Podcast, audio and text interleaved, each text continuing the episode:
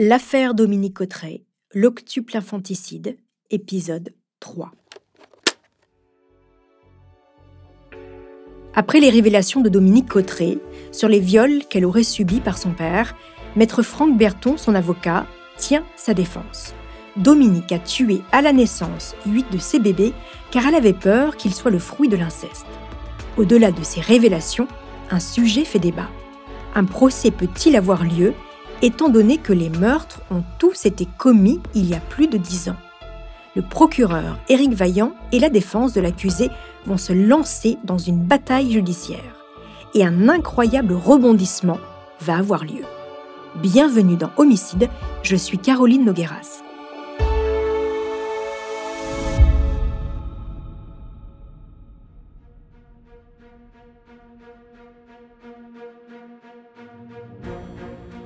Après deux ans et demi en détention provisoire, Dominique Cotteret est libérée au mois d'août 2012. Mais sera-t-elle jugée pour les actes qu'elle a commis? Rien n'est moins sûr. Ces deux avocats tentent depuis la découverte des corps de faire jouer la prescription des crimes, puisqu'à cette époque, elle n'est que de 10 ans. Or, si les corps ont été découverts en 2010, seule la mort du dernier nourrisson, qui selon les expertises remonte à l'année 2000, pourrait être encore condamnable. Mais pour le procureur Éric Vaillant, il n'en est pas question. Le point de départ du délai de prescription doit être celui de la découverte des corps. Dans l'attente de son sort et des différents recours juridiques, Dominique tente de retrouver une vie à peu près normale. Elle habite désormais dans un studio à Douai avec son mari. Comme il lui a promis, il ne l'a pas quittée. Dominique s'occupe, elle fait le ménage, prépare les repas, regarde la télé, dort beaucoup, assommée par ses antidépresseurs, et elle se rend de temps en temps à Villers-au-Tertre, son ancien village, en évitant les regards bien sûr, pour garder ses trois petits-enfants. Finalement, le 7 novembre 2014, la Cour de cassation rend sa décision. Il y aura bien un procès. Dominique Autré devra répondre de ses actes devant la Cour d'assises. La date est fixée au 25 juin 2015. Éric Vaillant, le procureur, va même plus loin. Il décide d'inscrire à l'état civil les huit bébés et de donner à chacun d'entre eux un prénom. Ainsi, il souhaite leur redonner une dignité. Xavier, Hubert, Fleur, Ingrid, Alphonse, Mariette, Blandine et Judith. Pour Dominique Cotteret, ces prénoms lui font l'effet d'un électrochoc. Elle, qui n'a jamais souhaité regarder le visage de ses enfants à leur naissance, elle est peut-être en train de prendre conscience de l'extrême gravité de ses actes. Le 26 avril 2015, dans son studio, pour la première fois, elle s'exprime publiquement et donne une interview à une journaliste de La Voix du Nord. Madame Cotteret, vous, vous êtes libre depuis deux ans et demi. Comment est-ce que vous vivez aujourd'hui? J'essaye de reconstruire, de me reconstruire avec mon mari, enfin, ma famille, mes enfants, mes petits-enfants. Votre mari est toujours là Toujours, toujours, oui. C'est important ça important. que vous soyez restés ensemble Très important. Mhm. Est-ce que vous comprenez l'ampleur des réactions qu'il y avait eu en 2010 à Villers-au-Tertre après la découverte des faits? Ce raz-de-marée d'émotions immédiats qui, était- Mhm. qui était à Villers Oui, j'ai enfin, compris que c'était très grave. Qu'est-ce qu'est-ce qui était grave?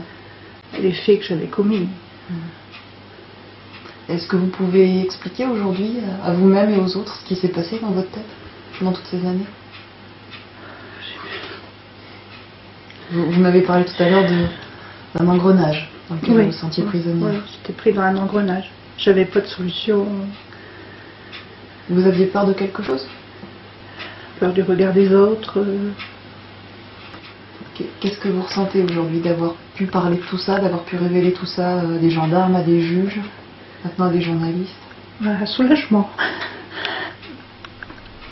Soulagement. Merci beaucoup. Dominique a tant de mal à se raconter. Chaque mot, chaque phrase lui coûte. Elle n'a pas appris à manier la langue française avec toute sa subtilité. Dans sa famille d'agriculteurs, puis avec son mari, les mots servent à dire les choses du quotidien, pas à les analyser. Alors, comment va-t-elle réagir face à la cour, aux jurés, à sa famille et à toute la presse qui va la dévisager pendant plusieurs jours et lui demander des explications? Ce 25 juin 2015, cinq ans après la découverte des corps, devant le palais de justice de Douai, je vous laisse imaginer le monde qui se bouscule pour aller voir le visage de cette meurtrière. Dominique, désormais âgé de 51 ans, arrive d'un pas difficile dans la salle des assises. Son obésité morbide la gêne dans ses moindres gestes. Elle porte un long gilet gris, informe, par-dessus des vêtements noirs. Les cheveux courts, le regard perdu derrière des lunettes aux montures sombres. Sur son visage, on peut lire l'expression à la fois de tristesse et de terreur face à ce qui l'attend.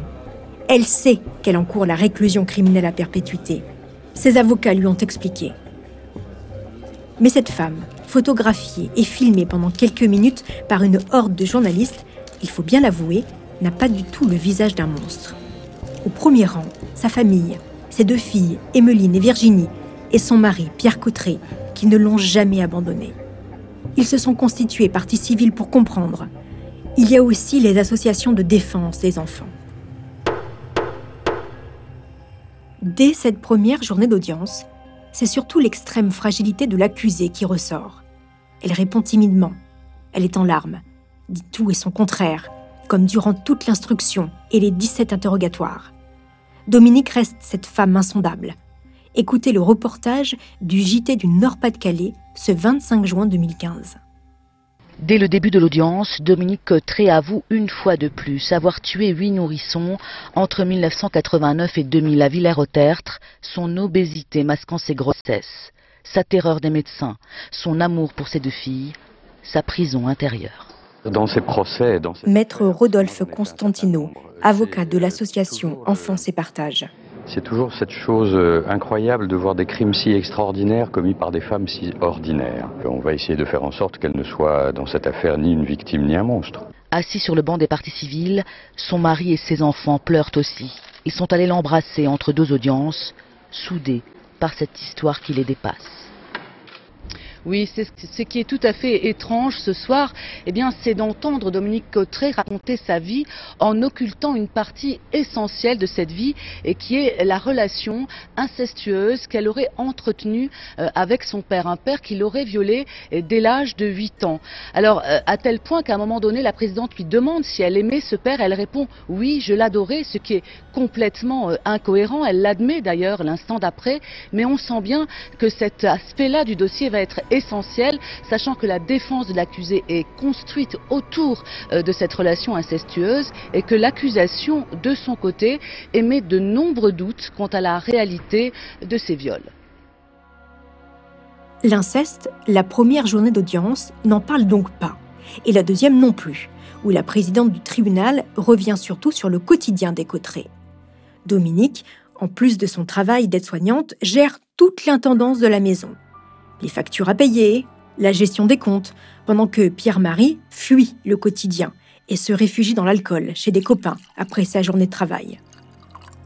Pierre-Marie aime la convivialité, il fait d'ailleurs partie du comité des fêtes du village. Dominique la fuit. Puis, la cour s'intéresse aux nourrissons et aux circonstances des drames à répétition. Un moment douloureux pour la famille. Virginie, la deuxième fille, ne supporte pas, elle quitte la salle.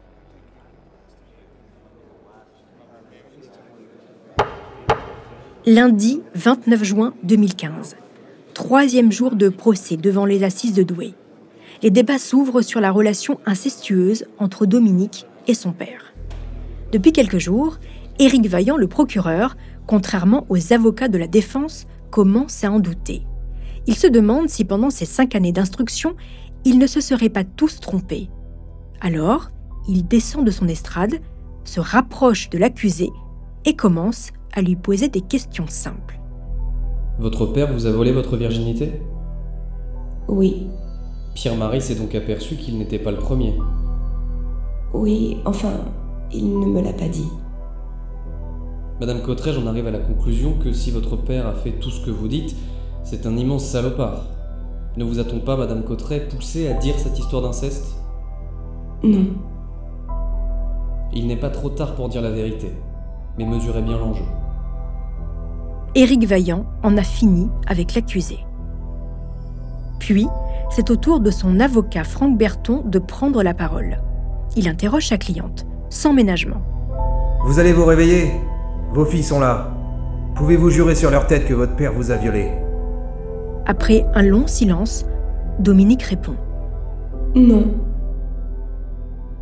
Franck Berton réitère sa question pour être sûr d'avoir bien entendu. Il ne vous a pas violé Et Dominique, dans un souffle, répond à nouveau, Non. puis s'effondre en larmes. Dans la salle d'audience, c'est la surprise générale. Dominique Cotteret a menti à tout le monde. Ses filles, son mari, à quelques mètres seulement d'elle, restent tous muets, sidérés par cette nouvelle révélation. Quant à sa défense, elle vient de s'écrouler comme un château de cartes. La présidente de la Cour, Anne Second, suspend la séance.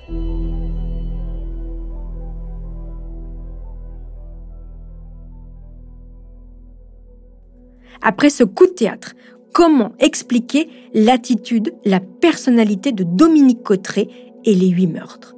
Les experts psychologues et psychiatres appelés à la barre tentent d'apporter des éléments de réponse. Malgré le mensonge, tous s'entendent sur le fait qu'il y a une blessure qui date de l'enfance, et malgré la gravité des faits, aucun ne l'accable. Le psychiatre Roland Coutenceau analyse l'attitude des femmes néonaticides. Il explique. Elle vit une grossesse sans l'investir. L'enfant grossit physiologiquement, mais il n'est pas investi comme un enfant à naître. C'est une boule qui grossit, un magma. Elles sont capables de savoir un jour qu'elles sont enceintes avant de l'oublier le lendemain. Ce sont des femmes très introverties, avec une grande passivité. Que penserait-il de moi? La force de la peur de l'autre est plus fort que l'amour pour un enfant. Elles se disent ⁇ Je ne peux pas l'assumer pour les autres ⁇ C'est le petit déclic. Vous vous rappelez cette phrase de Louise Lempereur que je vous ai relatée? La mère de Dominique qui interdit à ses filles de mettre plus de deux enfants au monde pour ne pas reproduire la même bêtise qu'elle. Et le fait que Dominique ne soit pas une enfant désirée. Alors on la gave, bébé, comme une oie, pour qu'elle se taise.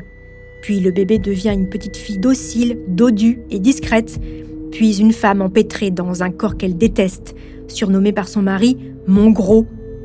Plus elle grossit et plus elle devient invisible. Elle est peut-être bien là, la construction mentale de Dominique Cotteret que son entourage n'a jamais voulu regarder ni écouter.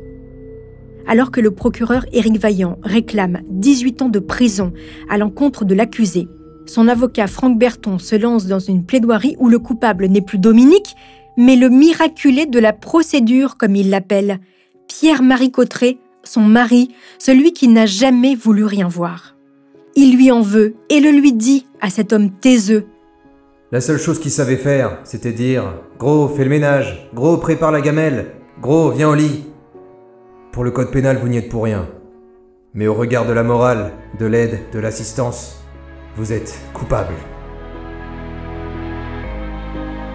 Puis, Maître Berton, dans sa grande robe noire, ses cheveux gominés et son regard sombre, revient sur le premier accouchement de Dominique, humilié par la sage-femme devant tant de graisse. Ramenez Madame Cotteret dans la communauté des hommes, sur le chemin de la vie, avec enfin une fenêtre qui s'ouvre. Que cette femme, enfin, sorte des larmes, de la souffrance. C'est ainsi, en s'adressant au juré, qu'il termine sa plaidoirie. Dans l'après-midi, le verdict tombe. Dominique Cotteret est condamné à 9 ans de prison. Les jurés ayant reconnu l'existence d'une altération du discernement de l'accusé au moment de ses huit accouchements. Dominique Cotteret n'est ni un monstre, ni une victime. C'est ce qu'ont dit les jurés des Assises du Nord avec ce verdict. 9 ans de prison, c'est deux fois moins que ce qu'avait requis l'avocat général. Un verdict d'apaisement après six jours de débat entre horreur et compassion. Cette femme de 51 ans, certes, ce soir dormira en prison. Maître Franck Berton, avocat de Dominique Cotteret. Elle va pouvoir se reconstruire avec sa famille, avec ses filles, avec ses petits-enfants. Et, et, cette femme a enfin euh, pu bénéficier d'une aide. Et c'est la justice qui l'a aidée. Et ça, il faut s'en féliciter. C'est une magnifique décision.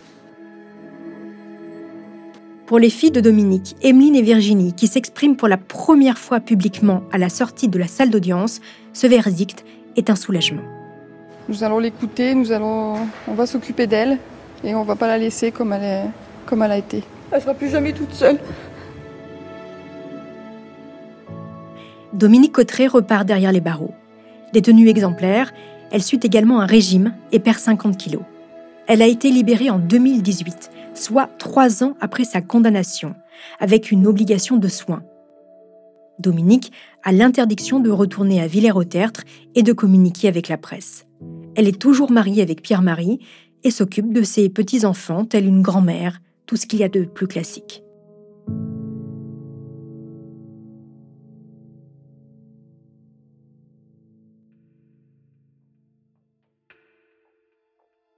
Merci d'avoir écouté ce troisième épisode de ce fait divers si difficile et qui soulève tant de questions. Dans le dernier volet de cette affaire, j'aurai le plaisir de recevoir Éric Vaillant, l'avocat général dont je vous ai parlé tout au long des trois épisodes. Avec lui, nous reviendrons sur de nombreux éléments de cette histoire et sur ce phénomène de néonaticide. Il nous racontera également comment lui a vécu toute cette affaire et à quel point elle l'a marqué. En attendant, n'hésitez pas à me laisser des commentaires sur vos plateformes d'écoute préférées. Une petite précision, les quatre épisodes de Homicide sont disponibles en avant-première pour les abonnés à la chaîne Bababam Plus sur Apple Podcast. Pour celles et ceux qui ne sont pas abonnés, les nouveaux épisodes restent bien évidemment disponibles gratuitement chaque jeudi sur Apple Podcast et toutes vos plateformes d'écoute.